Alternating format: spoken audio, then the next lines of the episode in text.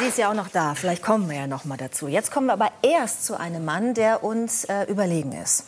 Und zwar was seine Nase angeht. Denn ich behaupte jetzt mal, dass niemand hier im Raum ist und wahrscheinlich auch nicht an den Fernsehbildschirmen, dessen Nase so geschult ist wie seine. Er ist einer der revolutionärsten und interessantesten Parfümeure der Welt. Und er ist ein Deutscher. Wir freuen uns sehr über Gesa Schön.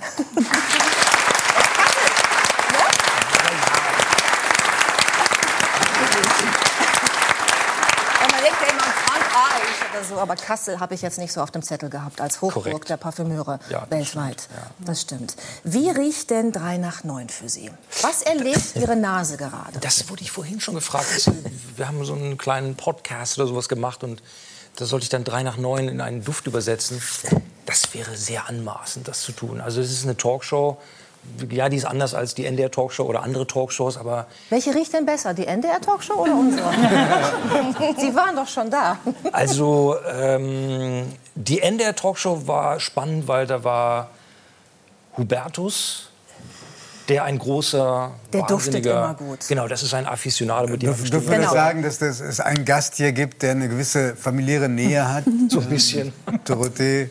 Genau. Ehefrau von Ehefrau, Hubertus ja. Meyer-Burger, der die NDR-Talkshow moderiert. Und Hubertus ist ein großer Duftliebhaber Mm. und hatte sich wahrscheinlich, ich würde mal sagen, eingedieselt.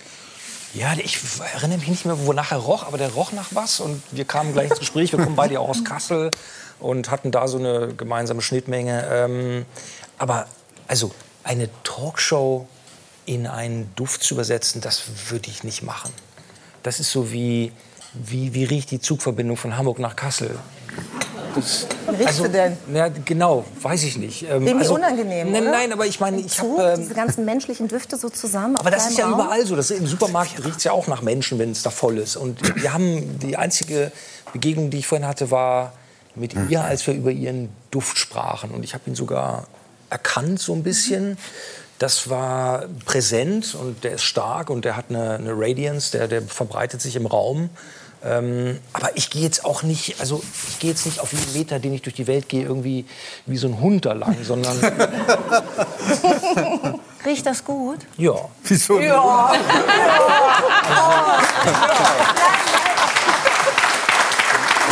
muss Ihnen was sagen. Ich heute, also ich weiß nicht, ob es bei, ob es bei Ihnen auch so war, Franka, aber ähm, ich habe heute ein Parfum aufgelegt, was ich wirklich nur in den allerseltensten Momenten raushole, weil das gibt es nicht mehr. Seit 22 Jahren. Und ich sehe schon, wie einige Frauen hier im Publikum äh, nicken. Ich habe nämlich eine kleine Umfrage gemacht. Alle Frauen, die ich kenne, haben so einen Duft aus der Kindheit, aus der Jugend, den es nicht mehr gibt und dem sie hinterher trauern. Und ich habe so diese letzten Tropfen und die nehme ich nur zu ganz besonderen Anlässen. Und jetzt, äh, wo Sie hier sind, könnten Sie so ein Parfum, könnten Sie das nachbauen am Duft? Ähm, also, wenn es wirklich ernst wäre, dann würde ich erst mal sagen, dann müssen Sie mir den Rest geben. Dann wird Was da heißt ein, den Rest? Ach so, den, die- Rest, ja. den letzten Tropfen. ähm, dann, dann, man müsste, oder man würde ein, Du bist aber misstrauisch heute. weiß nicht, man, man würde eine Analyse davon machen. Es gibt ähm, technische Geräte, das ist zum einen der Gaschromatograph und die Massenspektrometrie, die wird auch für andere wissenschaftliche Zwecke eingesetzt. Da könnte man relativ genau herausfinden, was die Syntheseprodukte sind, die Naturprodukte nur so annähernd, weil ein Naturprodukt besteht auch aus vielen Komponenten. Das ist ja ein zusammengefertigtes Wunder, sozusagen so ein Naturprodukt, so ein ätherisches Öl. Und dann würde man eine Analyse bekommen, die ist so zu 80 Prozent da, aber den Rest müsste man dann mit der Nase machen. Aber wenn der schon wirklich 22 Jahre alt ist, den würde ich nicht mehr tragen. Was, warum nicht? Das, das ist so wie. Also, man, also bei einem Schnaps oder so, wenn der 20 Jahre alt ist, dann würde ich sagen, okay, den probiere ich noch. Aber das riecht doch noch gut. Oder riecht ein bisschen verschimmelt. Und merkst vielleicht gar Nee, nicht. nee, so weit würde ich jetzt nicht gehen. Aber ähm, 22 Jahre ist schon echt Ja. ein Brett. Also das. Äh, so. Verstehe. Äh, ja, das hatte ich mir anders vorgestellt, das Gespräch bis zu dieser Stelle. Aber gibt es denn, gibt es denn sowas wie einen Konsens darüber, was gut riecht? Ähm, oder kommt man, also woher kommt überhaupt unser, unser Verständnis für einen guten Geruch? Kommen wir auf die Welt als Babys und sind erstmal neutral und lernen dann die ganzen Düfte kennen in unserem Umfeld und entwickeln dann sowas wie so ein Duftspektrum? Oder Ja, ähm, so ist es. Das Weil wir haben ja auch Instinkte. So ein paar Düfte warnen uns ja auch ganz instinktiv vor Gefahren. Oder? Total. Also das ist ähm, natürlich stark kulturell bedingt. Ähm, ein Kind, was in Italien aufwächst, zu einem Kind aus Finnland oder aus Gambia oder aus Argentinien, die kommen mit unterschiedlichen Gerüchen in Berührung. Das ist zum einen die Küche. Was essen die Leute? Dann ist es zum anderen, was wächst da? Was für Blumen gibt es da? Was für Bäume? Was für Pflanzen? Ist es da heiß? Ist es da kalt? All diese Dinge haben einen Einfluss auf die olfaktorische Wahrnehmung und auf die Sozialisation generell, die eben hauptsächlich kulturell stattfindet. Da passieren unterschiedliche Dinge. Deswegen gibt es schon Unterschiede von dem, was die Leute mögen, wenn die aus unterschiedlichen Regionen kommen. Aber es gibt dann so Sachen wie, was weiß ich, also zum Beispiel der, der, Geruch eines, eines Babys oder eines, eines Kleinkindes ist wahrscheinlich mit das Größte, was Eltern so haben können, einfach weil das kommt zum einen dann von einem selbst. Ähm, die riechen aber wirklich toll und pudrig und sehr menschlich und natürlich So sehr. nach Milch und Honig, finde ich, Ja, ist es immer, oder? aber dieses, ich glaube auch dieses Unschuldige und nicht, die Kinder riechen halt nicht nach Schweiß. Das kommt ja erst später. No? Das hat auch was. ich habe Angst, wenn Sie mich so angucken. Ja. Nee, nee, also, also insofern sind Gerüche kulturell bedingt, aber es gibt sicherlich No-Gos. Also sagen wir mal, wenn, was weiß ich, wenn, auch wenn es heute brennt oder aus dem Wald, da kommt so ein Feuerqualm raus, dann gucken wir schon alle erstmal auf. Früher war das noch mehr, als gab es Bedrohungen, die man erriechen musste. Sonst wäre man tot gewesen, weil wenn irgend so ein Viech hinter der Ecke steht, was einen auffrisst, das riecht man besser vorher. Also der Geruch war früher viel wichtiger zum Überleben, als Überlebenssinn, als heute. Das macht auch einen Riesenunterschied aus. Sie haben uns ja auch ein bisschen was mitgebracht ne, zum Schnuppern. Wenn Sie jetzt ein Parfum kreieren, müssen Sie dann wissen, für welche Region das gedacht ist? Ob das hier verkauft werden soll, in Europa im weitesten Sinne, oder ist schon Italien und Deutschland ein Unterschied, wenn es der Finnland. Markt ist? Finnland? Ähm, nee, eigentlich nicht, weil so ein Duft oder so eine Kreation fängt meistens damit an, dass man irgendwie eine Idee bekommt von demjenigen, der es haben möchte. Ähm, klar, wenn das jetzt jemand wäre, der irgendwie aus Nigeria kommt, zu dem, der aus den Vereinigten Staaten kommt und irgendwie in New York aufgewachsen ist, gibt es bestimmt Unterschiede, die aber eben wieder kulturell sind. Also da muss man dann zuhören. Aber so ein Briefing, so eine Aufgabe kann völlig unterschiedlich sein. Also da kommt einer, der sagt, ich gebe dir nur ein Wort, der nächste sagt, ich gebe dir nur eine Farbe. Und der dritte sagt, ich gebe dir so ein Buch, musst du erst lesen. Und so soll das dann irgendwie riechen, wie das Buch ausstrahlt, oder wie? Was da so drin vorkommt, vielleicht auch die Umgebung, vielleicht die Zeit, vielleicht das, was die Leute essen, wie sie aussehen, was für Musik sie hören. Also alles, was irgendwie einen kulturellen Anfang hat, ist eine gute Sache. Das macht es einfacher, als wenn ich mir selber was ausdenken muss. Ich habe auch schon gehabt, da kommen Leute, die sagen, hey, mach uns doch mal so einen Duft. Sag ich, was wollt ihr denn? Ja, wissen wir nicht. Soll gut riechen. Ja, ja, genau. Dann, das hilft nicht wirklich. Also, ähm, oder Weiß ich nicht, ist super. ja, also, oder dann sagen die, ja, du hast ja doch so ein Molekülding gemacht mit Eccentric Molecules. Kannst du sowas für uns auch machen? Nee, kann ich natürlich nicht. Das geht nicht. Das, manche Sachen funktionieren nur einmal. Ähm, insofern. Können Sie diesen Molecule-Duft, mit dem Sie ja auch also wirklich weltweit reüssiert haben, können Sie uns den erklären? Sie haben den, glaube ich, auch dabei als Ja. Probe, ne? Hab das ist ja hier. was ganz Besonderes, weil es ja eigentlich, letztlich ist es ja gar kein Parfum, ne? was aus verschiedenen Bestandteilen besteht. Absolut, genau. Ähm, nee, das ist eigentlich nur ein, ein, also ein synthetischer Riechstoff, ein einheitlicher Riechstoff, der, wenn man ihn in Kategorien stecken müsste, wäre es ein holziger Riechstoff. Dann ist es eher wahrscheinlich ein Zedernholz-Riechstoff. Aber er hat eben im Gegensatz zu allen anderen synthetischen Riechstoffen, die wir auch haben, es gibt Tausende in der Parfümerie und sicherlich hunderte holzige Riechstoffe, hat dieser eben was Besonderes, der vibriert. Der heißt ISO E Super. Ja, genau. Hört sich nach Benzin an, finde ich. Einnehmen, Rest weitergeben. Genau. Das ist jetzt ISO E Das Super, ist quasi super in tatsächlich Reinform. in Reinform. Ich würde auch empfehlen, riechen Sie nur mal einmal drauf und dann nicht mehr. Ist Ja, nicht wie Zitronenöl, das kann man mit jedem Atemzug für die nächste halbe Stunde riechen. Der ist so, den kriegt man nur einmal rein und dann wird es schon weniger. Ist ein bisschen ein Mysterium, aber Vorne. Und das war die Revolution, dass Sie einfach nur einen Stoff genommen haben und daraus ein Parfum gemacht haben? Ja, so ein bisschen. Also ähm, den gibt es seit 1973. Der ist in Amerika in einem Labor entstanden bei der IFF, die International Flavors and Fragrances. Die haben den entdeckt. Und wie bei jedem synthetischen Riechstoff, wenn der auf den Markt kommt, sind die Parfümeure sehr vorsichtig. weil das ist neu, oh, das kennen wir noch nicht so, müssen wir mal gucken, wie das so klappt und passt. Man war immer sehr vorsichtig und der Duft wurde auch eingesetzt, auch in den 70ern schon, ähm, in Düften, aber reduziert. Mhm. Und er fand aber im Laufe der Jahre und Jahrzehnte seinen, seinen Eingang in ganz viele andere Parfumkompositionen. Mhm. Wir gewöhnten uns dran und irgendwann gab es den Moment, also Fahrenheit hatte 25 Prozent, Tresor hatte 20 Prozent und viele andere Düfte hatten eine hohen Prozentzahl dieses Riechstoffs. Aber darf ich eine Verständnisfrage stellen, als jemand, der noch aufgewachsen ist unter dem Eindruck von Großtanten, Uralten, die einen mit ihrem Duft auch erschlagen konnten. Und ich immer das Gefühl hatte, das sind irgendwelche Naturdüfte. Gibt es überhaupt heute noch Parfums, die nicht synthetisch hergestellt werden?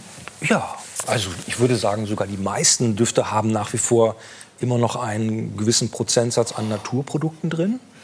Ähm, aber klar, die Synthese ähm, ist sehr gut geworden im Laufe der Jahre und man kann wahrscheinlich äh, den Leuten auch mit Synthese vorgaukeln, dass es äh, auch noch viel Natur hat, die es dann nicht mehr hat. Das sagen die einem natürlich nicht. Also gutes Beispiel ist Chanel Nummer 5.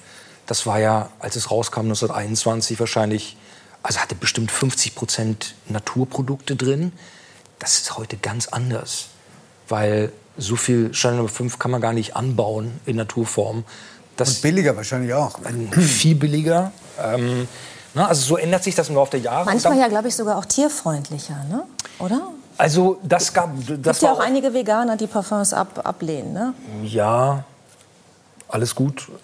Also das Beste ist immer, man hat eine Kombination von Synthese mit Natur. Mhm. Nur Synthese riecht synthetisch und künstlich und nur Natur riecht ein bisschen nach zu sehr nach Waldorfschule und Wollsocken. Also auch hat, hat, hat fettige, hat einen sehr fettigen Nachgeruch. Mach so weiter. Im Laufe des Abends haben wir alle beleidigt. Das ist ähm, super. Könnten wir vielleicht mal an was Natürlichem riechen? Ja. Weil Sie haben ja was mitgebracht. Ne? Ja, also, na, also Isee Super habt ihr jetzt gehabt. Ja. Mhm. Das, so riecht's halt. Mhm. Ist ein sehr singulärer Geruch.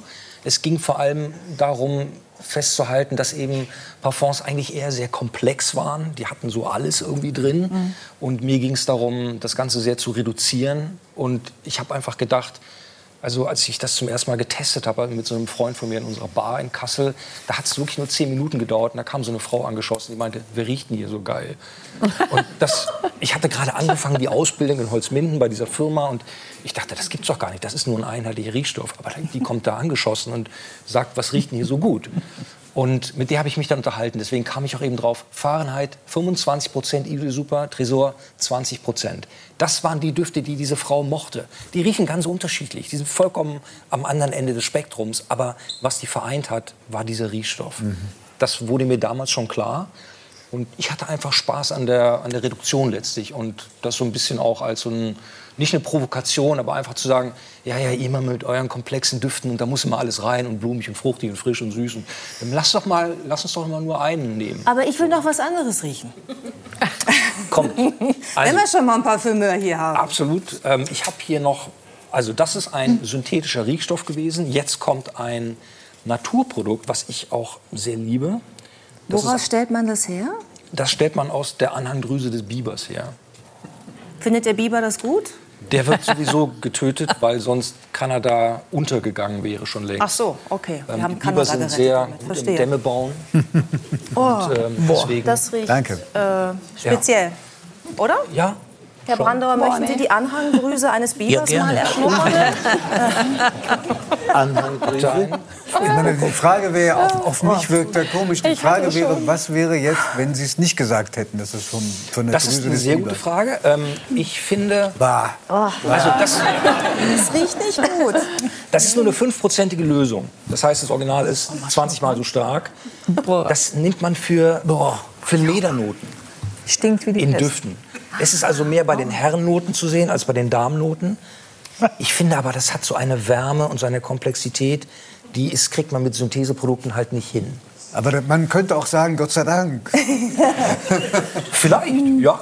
Ich, ich habe noch was anderes gelernt in der das Beschäftigung mit Ihnen äh, und, und Ihrem Beruf. Und zwar äh, habe ich was gelesen über das Naturprodukt Ambra. Mm. Ähm, es handelt sich um die Ausscheidungen von Pottwalen. Mm. Ich sage es jetzt mal so, wie es ist. Man weiß nicht genau, ob es Kacker ist oder ob es Erbrochenes ist. Korrekt. Auf jeden Fall kommt es aus dem Pottwal und mhm. ist wahnsinnig teuer. Mhm. Äh, ähm, wo, für welche Düfte, also in, in wie viel Prozent der Düfte ist Pottwal Kacker drin? Ah, sicherlich unter 0,1 Prozent. Ah ja, weil es so Alle, teuer ist? Ja, also es gibt das Naturprodukt, der Ambra, und es gibt die synthetischen oder die Stoffe, die die Ambra zum Riechen bringen, auch in synthetischer Form. Die Industrie hat sich darauf eingeschossen, eher die Syntheseprodukte zu verwenden, einfach weil so viel Ambra, echter Ambra kann man gar nicht finden an den Stränden dieser Welt, um für viele Düfte das in die Flasche zu tun. Also nimmt man die Syntheseprodukte. Aber die, die Geschichte mit der Ambra ist deswegen extrem spannend, weil das ist oh sicherlich Gott. die. Ja, nee, wenn ich so gerochen habe, ja. irgendeine vorherige die Anhangdrüse, die hat mir, ist mir nicht bekommen. Ja. Also die, die, die, Geschichte mit der Ambra ist wahrscheinlich die verrückteste, die es gibt, wenn man überlegt, wo kommt so ein Stoff her. Man muss sich vorstellen, der Pottwal kämpft mit dem Riesenkraken, frisst ihn, beißt ihm Tentakel ab, frisst wahrscheinlich das ganze Viech. Und die, die Kraken haben hier am Maul ganz scharfe, harte, spitze, so zerkleinerer, mit denen sie wahrscheinlich das, was sie fressen, einfach so aufreißen. So eine Art Zahn. Ja. So. Und der Pottwal frisst das, das kann er aber nicht verdauen, selbst er nicht. Das heißt, diese Haken bleiben im Magen des Pottwals hängen und machen ihm Terror. Er formt eine Fettschicht in seinen eigenen Magen, um diese Stücke rauszubringen. Das heißt, im Laufe der Zeit formt sich da also so ein Brocken in seinem Magen und wir wissen wirklich nicht, wie es rausgerät, aber es geht raus. Und dann floatet und dann, dann, ne, dann gibt es dieses Zeug an der, an der, Meeresoberfläche und dann geht dieses, dieser Ambra eben durch verschiedene Wasserqualitäten, bakteriell belastet, Sonneneinstrahlung, Salzkonzentration. Es mazeriert, es reift im Laufe der Jahre. Dann schwabbert das also vor sich hin und irgendwann wird es an den Strand gespült in Südafrika, ähm, Argentinien, Chile, Australien oder Neuseeland. Das sind eigentlich so, also südliche Hemisphäre ähm, wird es angespült. Und dann wird es gefunden, dann muss es noch einer identifizieren und dann ruft er in Frankreich an oder beim Dealer in Australien. Es muss ja einer auf die Idee auch erstmal kommen, daraus ein Parfum zu machen. Absolut. Ist völlig irre, äh, wenn man überlegt, wie es entstanden ist.